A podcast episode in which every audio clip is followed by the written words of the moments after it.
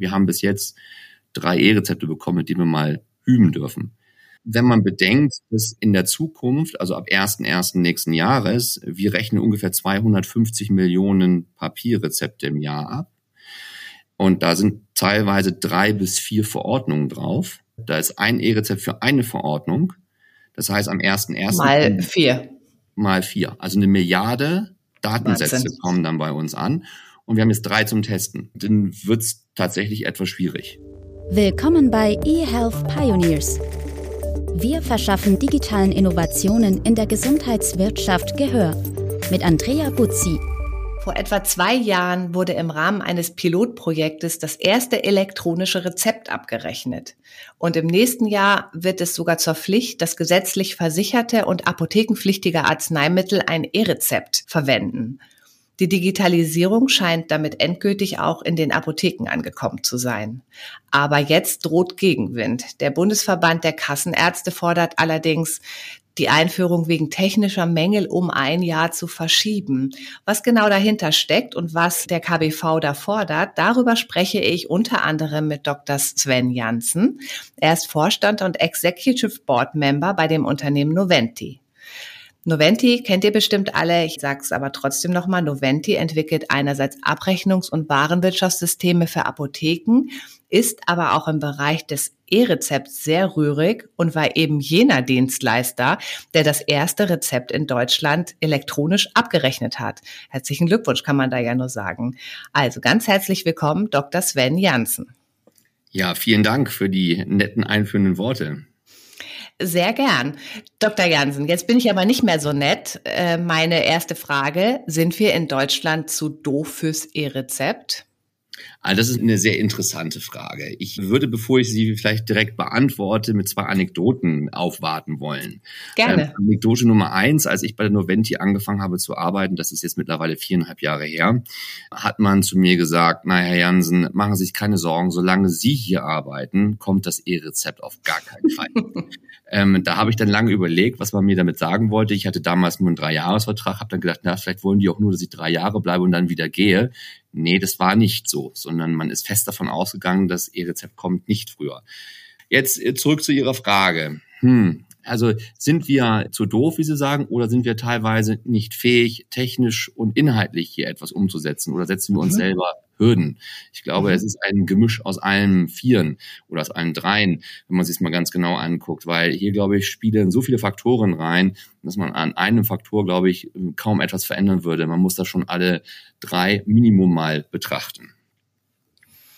Können wir da nicht einfach mal bei unseren europäischen Nachbarn ein bisschen abspicken, wie die das machen? Das ist ja eine der Hauptherausforderungen, die wir mhm. Deutschen haben. Also was wir gar nicht gerne tun, ist Nummer eins, in andere Länder gucken, was da unter Umständen besser laufen könnte, weil den Spiegel wollen wir uns eigentlich nicht geben. Und wir sind auch ganz schlecht da drin, mal in andere Industrien zu gucken, wie die das denn lösen. Und daher haben wir natürlich eine Herausforderung. Es gibt natürlich Nachbarn von Deutschland, die sind da viel weiter. Also muss man nicht weit gucken. Dänemark als Beispiel. Mhm oder auch ein bisschen weiter Richtung Osten dann Estland, das wird natürlich immer wieder erwähnt, aber auch Rumänien, da gibt es das elektronische Rezept mal Minimum seit 2017. Also ich glaube, ein Blick über die Grenzen, Ländergrenzen, aber auch Industriegrenzen würde uns schon helfen, hier ein bisschen weiterzukommen. Sind wir denn in Europa, ähm, also wir haben ja auch eine Datenschutzgrundverordnung und so weiter, dann sind ja auch irgendwie ein, eine Wirtschaftsgemeinschaft. Sind wir da dann doch so unterschiedlich in den einzelnen Gesundheitsmärkten in den Ländern, dass wir da vielleicht auch nur uns inspirieren lassen, aber dann unsere eigene Lösung brauchen? Oder wird es vielleicht auch irgendwann mal eine europäische Lösung geben? Also ich, ich glaube, eine europäische Lösung wird bestimmt angestrebt, aber wie lange das dann dauern soll, das mag ich jetzt nicht zu mutmaßen. Da mache ich also, wahrscheinlich keinen Podcast mehr, schätze ich mal. das kann ich jetzt natürlich nicht einschätzen, aber äh, ich glaube, äh, es liegt eher daran, ähm, äh, dass wir das Gesundheits- und die Gesundheitssysteme, die wir in Deutschland oder auch in Europa haben, unterschiedlich äh, betrachten. Also wenn man sich mal anguckt, äh, sind ja die Gesundheitsmärkte eigentlich überall relativ gleich. Also wir haben überall in der westlichen Welt die gleichen Krankheiten, die auch einigermaßen mit den gleichen Methoden behandelt werden. Also da ist schon mal mhm. kein Unterschied. Ich glaube, wo ein großer Unterschied ist, ist das Thema Digitalisierung und auch den Mut, sage ich mal, digitale Enabler zu benutzen und auch das Thema Daten, also was tue ich mit den Daten aus dem System und wie benutze ich die. Ich glaube, da sind einige Länder weiter. Wenn man also da sind wir auch dann nicht mutig genug wir sind nicht mutig genug, glaube ich, teilweise, weil wir uns natürlich auch hinter dem Thema Datenschutz und Datensicherheit verstecken. Also ich, das soll nicht heißen, dass wir das nicht sehr akribisch begutachten sollten. Das, darum, darum geht es gar nicht. Es geht eher darum, wie macht man es, also wie organisiert mhm. man es. Und mhm.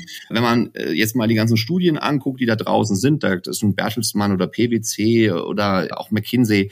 Also Deutschland rangiert ja immer auf dem entweder Platz 16 von 17 oder auf Platz 24 von 26 innerhalb des mhm europäischen Vergleichs. Sie sind eh ganz weit hinten.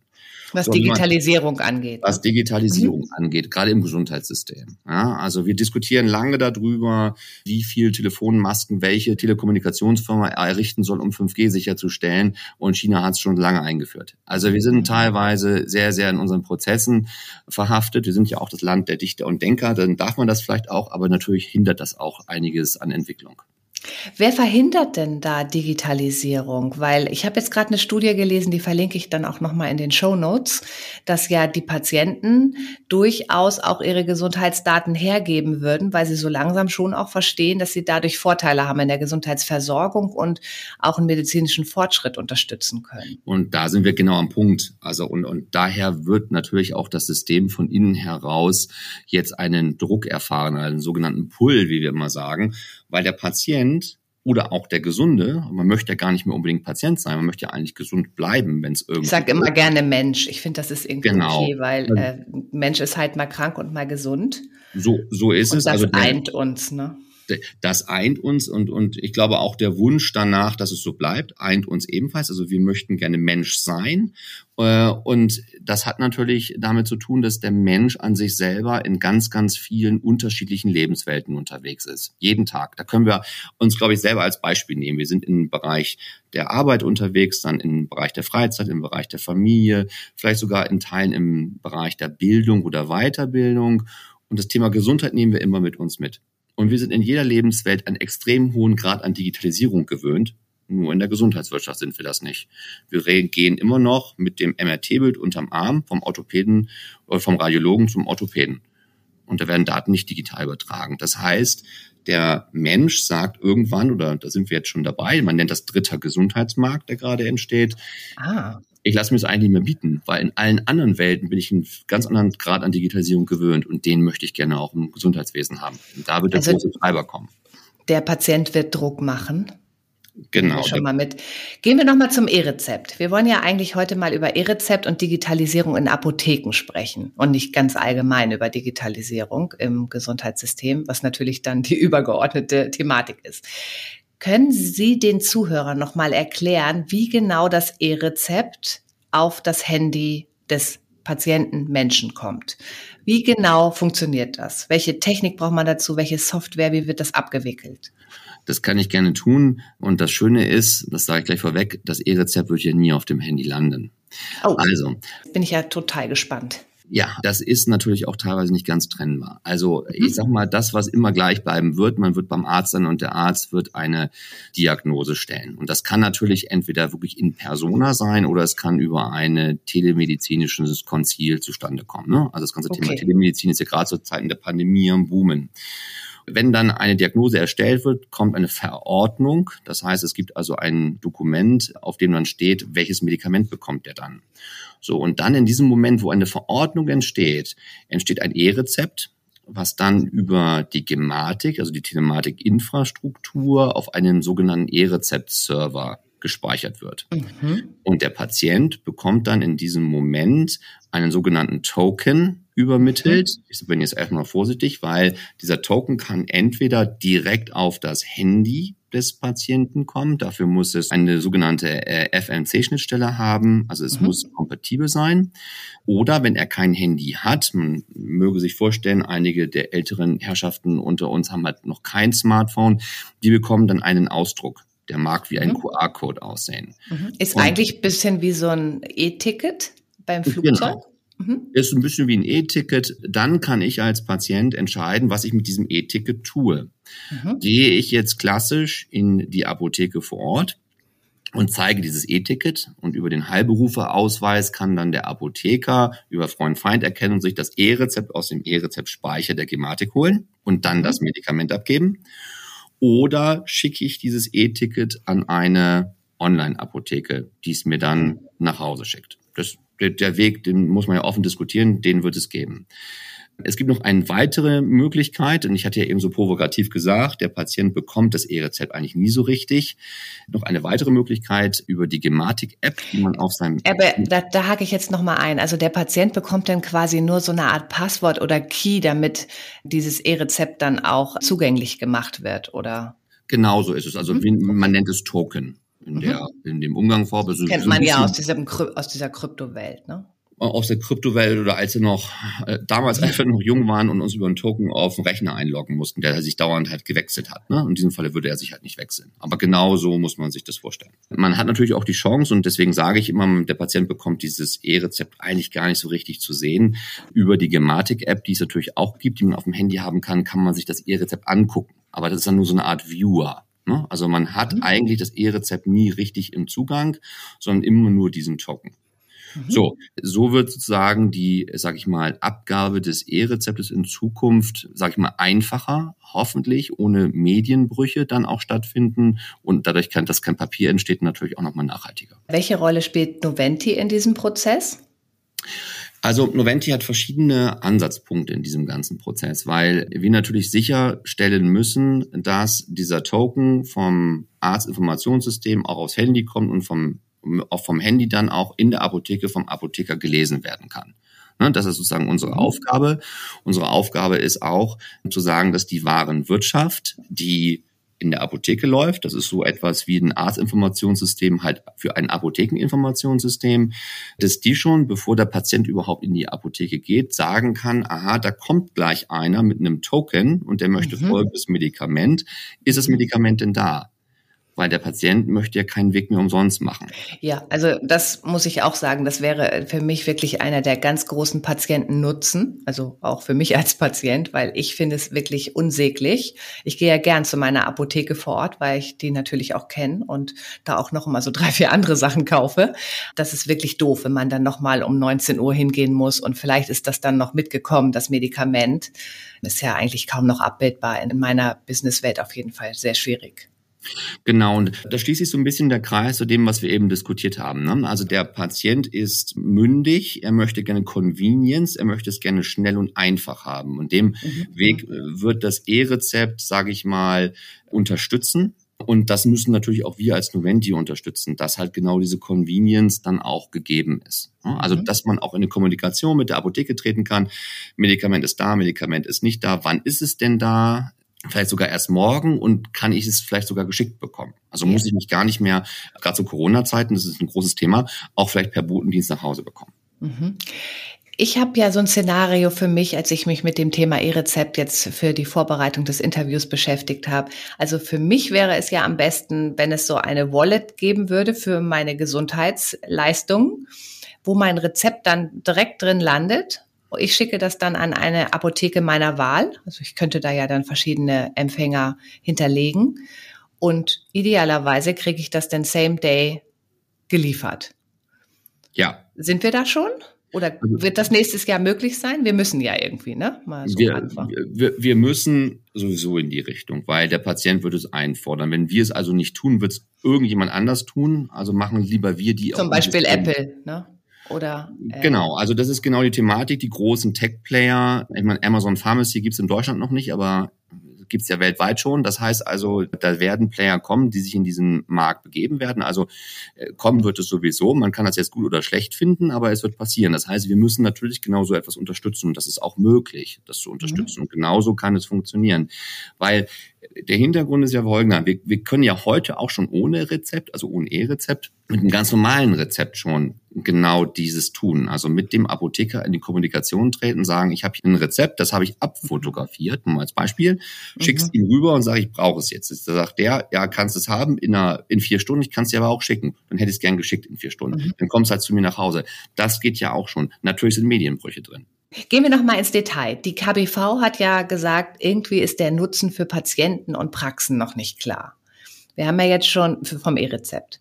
Für Patienten haben wir jetzt ja schon ein paar Sachen genannt. Also, und es wird auch weniger Papier verwendet. Es gibt idealerweise eine schnellere, zuverlässigere, einfachere Lieferung oder ein Abholen von benötigten Medikamenten ist wahrscheinlich auch sicherer, würde ich mal sagen. Also das geht ja auch nicht mehr verloren.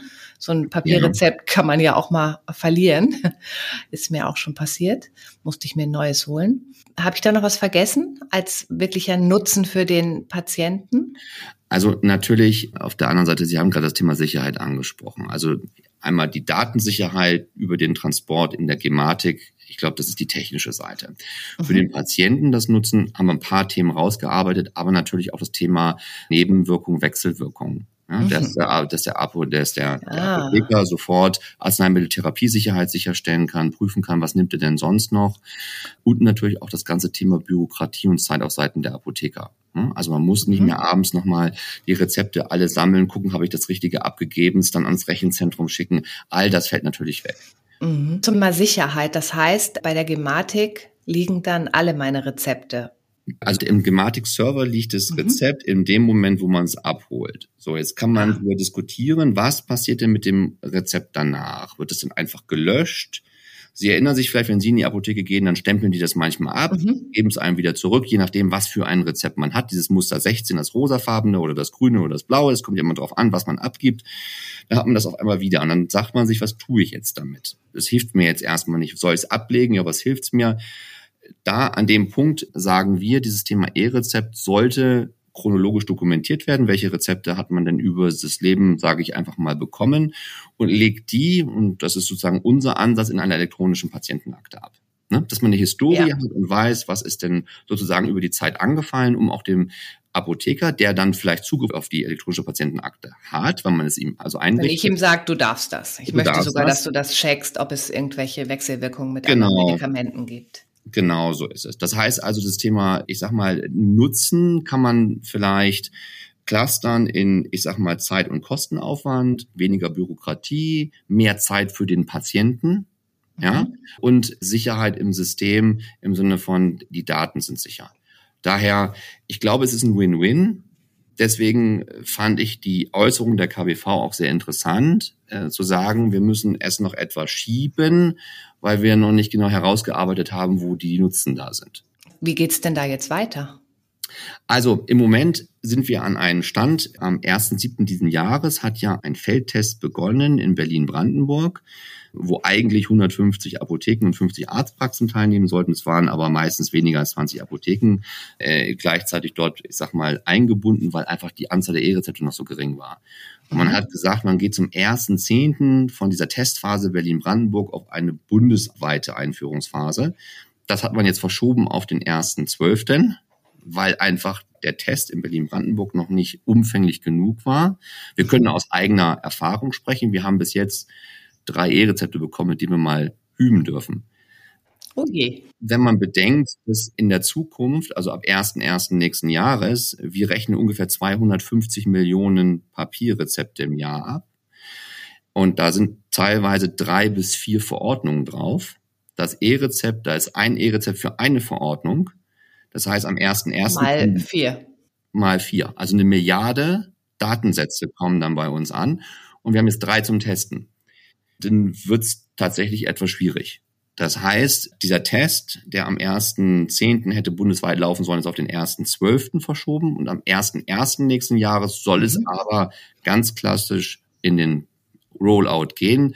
Aber ich glaube, man kann jetzt schon sagen, es wird einfach schrittweise passieren. Mhm. Was ja auch nicht verkehrt ist, aber ich glaube, manchmal ist dann tatsächlich auch so eine Äußerung wie von der KBV, suggeriert ja auch, dass es da Sicherheitsbedenken gibt, dass es grundsätzlich das Thema einfach nicht durchdacht ist. Und die Wahrheit ist ja offensichtlich, dass es einfach ein bisschen länger dauert, weil da muss sich ein ganzes System umstellen. Es sind sehr viele verschiedene Player involviert. Auch die technologische Seite muss ja, stehen.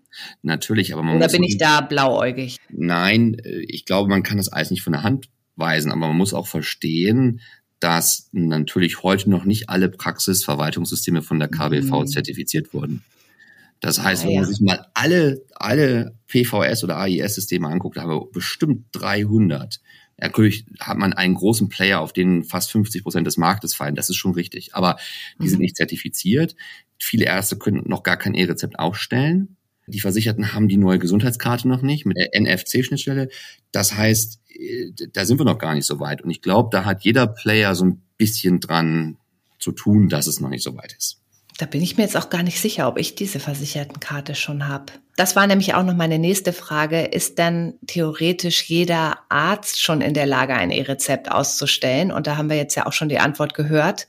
Solange seine Systeme, Praxissysteme nicht zertifiziert sind, darf er das und kann er das nicht. Richtig? Genau so ist das. Also da ist er teilweise auch ein bisschen gebunden, also äh, kann dann auch tatsächlich nicht anders, aber da sind wir einfach noch nicht an dem Punkt. Habe ich das richtig verstanden, dass ähm, eigentlich 80 Prozent der Arztpraxen noch nicht zertifiziert sind? Oder? Nee, 80 Prozent äh, kann man nicht sagen. Also es kommt ja immer darauf an, es gibt eine große Anzahl von Praxisverwaltungssystemen, die von der KBV mal zertifiziert mhm, wurden. Mhm. Und die müssen okay. jetzt zertifiziert werden für das Thema E-Rezept. Wenn der große Marktplayer zertifiziert wird, dann haben sie ein Praxisverwaltungssystem zertifiziert, aber gleich 50 Prozent des Marktes. Deswegen, äh, da ist es eher klein, klein, was im Moment noch nicht passiert ist. Die Großen haben es eigentlich sehr, sehr gut hinbekommen. Bei wie viel Prozent sind wir? Das kann ich tatsächlich nicht genau sagen, weil uns tatsächlich da auch die Daten teilweise fehlen, weil man es uns auch nicht immer unbedingt erzählt. Okay, gut. Vielleicht kann ich ja noch mal recherchieren lassen dazu. Vielleicht finden wir ja was raus. Würde dann auch in den Shownotes stehen. Sie arbeiten ja nun für und mit Apotheken. Ja. Wie sehen die denn oder die Apotheker denn die Einführung des E-Rezepts? Weil in dem Moment ist es ja dann auch noch einfacher für mich, tatsächlich direkt zu einer Online-Apotheke weiterzuleiten. Ne? Das ist tatsächlich so. Das heißt also, wenn Sie jetzt von Apothekern sprechen, sprechen Sie hauptsächlich von der Apotheke vor Ort. Das ist korrekt. Unsere, unsere Hauptklientel. Das Thema, äh, ich glaube, muss man etwas weiter fassen. Es ist ein bisschen so, wie ich es eben schon mit dem Thema Digitalisierung besprochen habe. Das Thema E-Rezept wird jetzt einfach kommen, weil es auch in anderen Ländern schon passiert ist. Das heißt, wir können uns da auch nicht mehr groß gegen sträuben. Wir können es jetzt gut oder schlecht finden, wie ich vorher sagte, aber es wird einfach da sein. Das heißt, wir müssen mit der Situation umgehen. Und eine Apotheke vor Ort, die diesen Service bietet, die sozusagen die Convenience des Endkunden abdeckt, die wird überhaupt kein Problem haben, weil die Apotheke vor Ort immer der schnellste Weg ist. Wenn ich es jetzt an eine sag mal, Versandapotheke schicke, um das böse Wort mal zu nehmen, dann dauert es Minimum immer einen Tag, bevor ich irgendwas habe. In der Apotheke vor Ort kann ich es unter Umständen sofort bekommen. Und ich glaube, das ist der große Vorteil unseres Versorgungsnetzes in Deutschland. Ja, wir haben ja immer noch knapp 19.000 Apotheken in Deutschland, dass wir einfach viel, viel schneller sein können als alle Online-Anbieter, also in diesem Fall Versandapotheken, muss ich sagen. Online-Anbieter kann auch eine Apotheke vor Ort sein, weil die einen Shop haben kann, nach außen hin. Aber deswegen, das ist das große Fund, was wir an diesem Versorgungsnetz vor Ort auch haben heute. Total. Was sagen denn die Apotheker? Spüren Sie das? Es gibt ja im Shopping-Bereich und im Local Buying gibt es ja wirklich auch richtige Probleme, weil spätestens nach Corona jetzt auch E-Commerce halt wirklich in fast allen Bereichen angekommen ist und ganz viel gar nicht mehr vor Ort gekauft wird, sondern online bestellt wird. Hat sich das auch in den Apotheken so entwickelt? Haben die auch Angst, die Apotheker, dass das immer schlimmer wird? Ich glaube, es ist teils, teils. Also einen, einen allgemeinen Anstieg jetzt sage ich mal auch ohne Corona hin Richtung Versandapotheken hat man so und so gesehen. Das, der wurde jetzt vielleicht durch die Krise noch ein bisschen verstärkt. Mhm. Wir sehen aber auch jetzt mit den leichten Lockerungen im Lockdown dass es wieder zurückgeht. Was wir ganz klar sehen, und dafür stehen wir auch, es wird immer ein hybrides System sein. Es gibt immer Themen, die man halt mit dem Apotheker vor Ort direkt besprechen möchte und um da dann auch sein Medikament abzuholen. Das ist ja auch das große Fund, dieses Thema Beratung vor Ort, den Kunden ganzheitlich sehen, mhm. was weder eine Versandapotheke noch eine KI kann. Dementsprechend wird das immer bestehen bleiben. Und da sehen wir jetzt gerade, dass es eher eine Renaissance des ich kaufe es in der Apotheke vor Ort Marktes gibt, als einen weiteren Shift Richtung Online, wenn man ganz ehrlich ist. Das ist doch beruhigend, kann ich auch aus meiner eigenen Erlebniswelt genauso bestätigen. Ich bin tatsächlich auch immer sehr froh und dankbar, wenn ich Empfehlungen für auch die Einnahme meines Medikaments und auch Wechselwirkungen bekomme und finde das auch genau richtig, deshalb auch in eine niedergelassene Apotheke zu gehen. Es gab ja jetzt auch gerade im Bereich Digas ein Beschluss auf dem Apothekertag zur Beratungsfunktion hinsichtlich der Apps auf Rezept. Mhm. Also das ist ja auch ein ganz großes Thema. Ähm, wie kriegt man eigentlich eine Information und eine Empfehlung für die Gas oder Apps auf Rezept an den Patienten? Es gibt ja schon einige, ich glaube 20 inzwischen, verschreibbare Apps, aber wer bringt den Patienten auch mal drauf? Da wollen die Apotheken jetzt auch eine Rolle spielen. Habe ich das richtig verstanden oder? Das ähm, unterstützen wir stark. Nein, das sehen wir auch so. Und ich glaube, mittlerweile sind es tatsächlich sogar 24 vom BfArM gelistete Digas, die im Moment auf dem Markt sind. Und wir sehen, im Moment werden so ungefähr drei Viertel, zwei Drittel bis drei Viertel mhm. durch den Arzt verschrieben. Die restlichen, sag ich mal, ein Drittel oder auch ein Viertel, das ist immer so ein bisschen, es ist fast von Monat zu Monat schwankt das, weil, wie gesagt, noch nicht so viele Digas da sind und auch noch nicht so viele Verschreibungen passiert sind.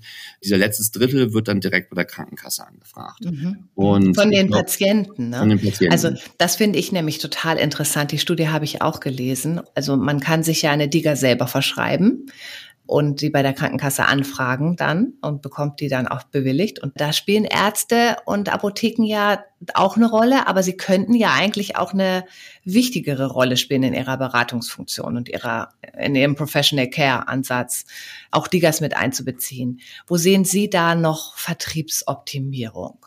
Also Nummer eins, natürlich ist es für uns all das Thema relativ neu. Ne? Also App auf Rezept war Deutschland weltweit der, das erste Land, was es überhaupt eingeführt hat. Also das ist Frankreich hat das jetzt ja übrigens nachgemacht. Genau, also Frankreich hat können wir richtig stolz drauf sein. Genau, aber nachgemacht, aber auch hier, also jetzt endlich dann auch, aber natürlich ist es für uns alle noch relativ neu. Das heißt, wir haben alle noch Berührungsängste. Dementsprechend haben wir natürlich die, ich sag mal, informierten Patienten, die einfach sagen, es ist gut für mich, ich gehe jetzt direkt auf meine Kasse zu. Ähm, wir haben, äh, glaube ich, den Arzt, der immer noch eine wichtige Rolle spielt, der aber natürlich auch sag ich mal, ausgebildet sein muss, Digas zu beraten. Jetzt mit 24 oder 20, wie, es im Moment auch immer ist, da, das schafft er vielleicht noch, aber wenn es dann mehr wird, braucht er Unterstützung. Da gibt es ja auch eine Initiative, ich glaube, da war auch schon jemand bei ihm im Podcast. Ja, Diga Info, das Infoportal genau. speziell für Hausärzte.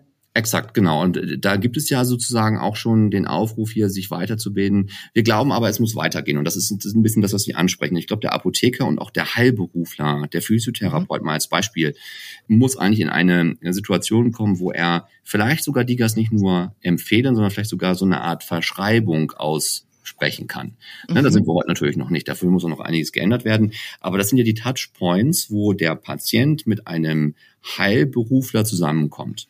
Ja, und da muss es eigentlich auch möglich sein, eine Empfehlung auszusprechen. Und wenn man im zweiten Schritt dann so vielleicht sogar sagt, sogar ein bisschen mehr als eine Empfehlung, also wirklich Richtung eine Verschreibung zu gehen. Mhm, mhm. und ich glaube, da sind wir gut daran, die Heilberufler und auch die Apotheker zu unterstützen. Also wir selber arbeiten gerade an, ich sag mal, so eine Art Decision Support Tools, die über gewisse Parameter dem Apotheker einen Hint geben, zu sagen, das könnte eine Diga für diesen Patienten sein. So, da sind wir noch nicht. Das, das wird auch noch wahrscheinlich ein bisschen dauern, aber ich glaube, da muss es hingehen, gerade wenn sich das Thema Digas auch durchsetzt am Markt. Mhm.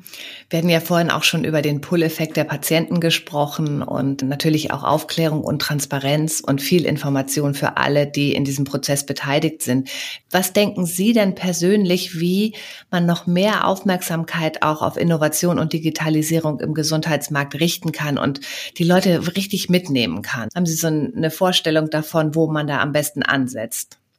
Also ich mache mal ein klassisches Beispiel, hm, jetzt gar nicht weit gesprungen, aber als es mit der Pandemie losging, im März 2020, haben wir zusammen mit der Technikerkrankenkasse ein Projekt ins Leben gerufen, das haben wir kontaktlos berühren genannt. Das hat sich hauptsächlich an Covid-19 positive, äh, Covid-19 Verdachtsfälle gerichtet, mhm. wo die Möglichkeit bestand, dass die von zu Hause aus diesen Weg, den ich eben so ein bisschen schon skizziert hatte, ich trete über eine Videokonsultation in Kontakt mit einem Arzt. Der Arzt stellt mir ein E-Rezept oder ein Rezept erstmal aus, schickt mir das dann tatsächlich aufs Handy, das ist ein bisschen vereinfacht gesprochen. Mhm. Ich nehme das und schicke das an die Apotheke. Die Apotheke sagt mir, habe ich da, schicke ich dir per Botendienst nach Hause. Du musst nicht vor die Tür, du musst nicht im Wartezimmer sitzen und nicht in der Apotheke warten. Du kannst also niemanden anstecken. Das ist jetzt ein kleiner Teil, das ist also Telemedizin ist da drin, da ist ein bisschen mhm, E-Rezept drin, da ist also ein bisschen Videosprechstunde mit drin, da ist ein bisschen Online-Terminbuchung drin. Und da wurde es auf einmal für viele, sag ich mal, erlebbar. Ich, ich glaube, wir müssen dieses Thema erlebbar machen. Was, wie kann uns Digitalisierung unterstützen. Im ländlichen Raum, wo ich vielleicht keine Chance habe, dauernd zum Arzt zu gehen. Vielleicht für ältere Leute, die auch nicht mehr mobil sind oder kein Auto haben. Ich glaube, wenn es erlebbar wird, dann wird es auch angenommen. Da stimme ich total zu. Ich glaube, jeder kennt ja auch diese Magic Moments, wenn man digitale Angebote einmal nutzt. Also ich hatte das zum Beispiel mit Airbnb schon vor Jahren, wo sich dann plötzlich auch die ganze Lebenswelt so ein bisschen ändert und man denkt, das will ich jetzt immer so machen. Warum sollte ich das jetzt noch so kompliziert über ein Reisebüro oder in Hotels gehen und so weiter? Oder auch meine erste Google-Suche kann ich mich auch noch dran erinnern, wo ich sofort meinen Browser gewechselt habe und also ich glaube, das ist wirklich so dieses einmal probieren, aber alle. Ich glaube nicht nur Patienten, sondern ich glaube auch, dass der niedergelassene Arzt, wenn er einmal probiert, wie so eine App funktioniert, wie man die sich runterlädt und so weiter und das vielleicht einmal nur anschaut und nicht nur theoretisch drüber liest, dass man dann irgendwie auch noch ein bisschen die Köpfe öffnet. Ja, also das sehe ich auch. Ich glaube, wir müssen an vielen Punkten auch das Thema Gesundheitsversorgung nochmal anders denken. Wir sind sehr stark in unseren, ich sag mal, eher historischen Strukturen gefangen, in denen es gewisse Themen einfach gar nicht gab. Und deswegen werden die auch nicht mit einbezogen in unsere Überlegungen. Und ich glaube, davon müssen wir uns, sag ich mal, lösen. Und da können wir sehr viel davon lernen, was Patienten oder auch Menschen, wie Sie gesagt haben, in anderen Lebenswelten erfahren. Und wenn wir uns daran orientieren, diesen Need mit reinnehmen, mehr vom mhm. Patienten her denken, ich glaube, dann sind wir auf dem richtigen Weg. Sehr schön. Das ist auch eine super Überleitung zu meiner Lieblingsfrage. Und jetzt unsere Sci-Fi-Frage. Wenn du dich mindestens 20 Jahre in die Zukunft beamst und alle technischen Restriktionen missachtest, welche medizinische Innovation siehst du oder wünschst du dir ganz persönlich? Also ich würde die Frage äh, tatsächlich leicht anders beantworten. Ich glaube, die technischen Innovationen oder medizinischen mhm. Innovationen, die haben wir. Wir haben aber keine Rahmenbedingungen, dass wir diese optimal anwenden. Also wenn Sie mich fragen, wie muss es eigentlich in 20 Jahren aussehen, damit wir das, was wir eigentlich schon haben, optimal nutzen, dann gibt es für mich dann kein reines Gesundheitsministerium mehr. Dann gibt mhm. es ein großes Ministerium bestehend aus Gesundheit, aus Familie, aus Sozialem, aus Bildung und vielleicht sogar aus Arbeit, das sich ganzheitlich um die Bedürfnisse eines Patienten oder auch Menschen kümmert und mhm. optimale Bedingungen schafft, ihn zu unterstützen. Dafür braucht es Tools und Enabler, aber die gibt es schon. Nur sie werden dann endlich mal koordiniert, ganzheitlich und holistisch abgestimmt angewendet. Ich glaube, das ist das, was fehlt. Okay, das ist mal eine interessante Antwort, aber ich glaube, wir haben ja auch so angefangen. Ne? Sie sagten ja, wann wäre das erste E-Rezept schon möglich gewesen? Seit wann stand es im Gesetz? 2003 äh, haben wir ja jetzt auch schon in zwei Jahren 20 Jahre um. Insofern ist das, glaube ich, eine ganz realistische Einschätzung. Vielen Dank. Ich glaube, wir haben richtig mal verstanden, was eigentlich der Nutzen für Patienten und Praxen ist für das E-Rezept, warum es noch so lange dauert und dass wir auch vielleicht nicht mutig genug sind, haben wir ja beide festgestellt. Was mich auch sehr getriggert hat, ist tatsächlich Ihre Bestätigung auch, dass natürlich der Patient, wenn er digitale Innovation in der Gesundheitsvorsorge und Fürsorge auch mal erlebt, dass er dann auch derjenige ist, der richtig Druck machen wird, weil er das eben auch ne, aus seinem ganz normalen Privatleben kennt, E-Commerce und Skypen und so weiter, also auch mal Telemedizin und dann ein E-Rezept einlösen bei einer vielleicht stationären Apotheke oder Online-Apotheke. Und was ich auch noch für mich mitgenommen habe, ist natürlich dieser ganz wichtige Punkt, die Gesundheitsversorgung wird auch sicherer, weil eben über das E-Rezept auch Wechselwirkungen und ähnliches viel besser erkannt werden können, besonders wenn man aus verschiedenen Ecken sein Rezept bekommt. Also wir werden eine Milliarde Datensätze bekommen im nächsten Jahr oder in der Zukunft. Und ich bin mir sicher, dass Noventi da auch eine ganz wichtige Rolle bei spielt, um das Thema E-Rezept auch voranzubringen. Dafür wünsche ich Ihnen auf jeden Fall viel Erfolg und danke ganz herzlich für das Gespräch. Ich bedanke mich ebenfalls. Hat mir sehr viel Spaß gemacht. Übrigens, dieser Podcast ist eine Produktion von The Medical Network. Wir verschaffen digitalen Innovationen in der Gesundheitswirtschaft Gehör. Willst du das auch?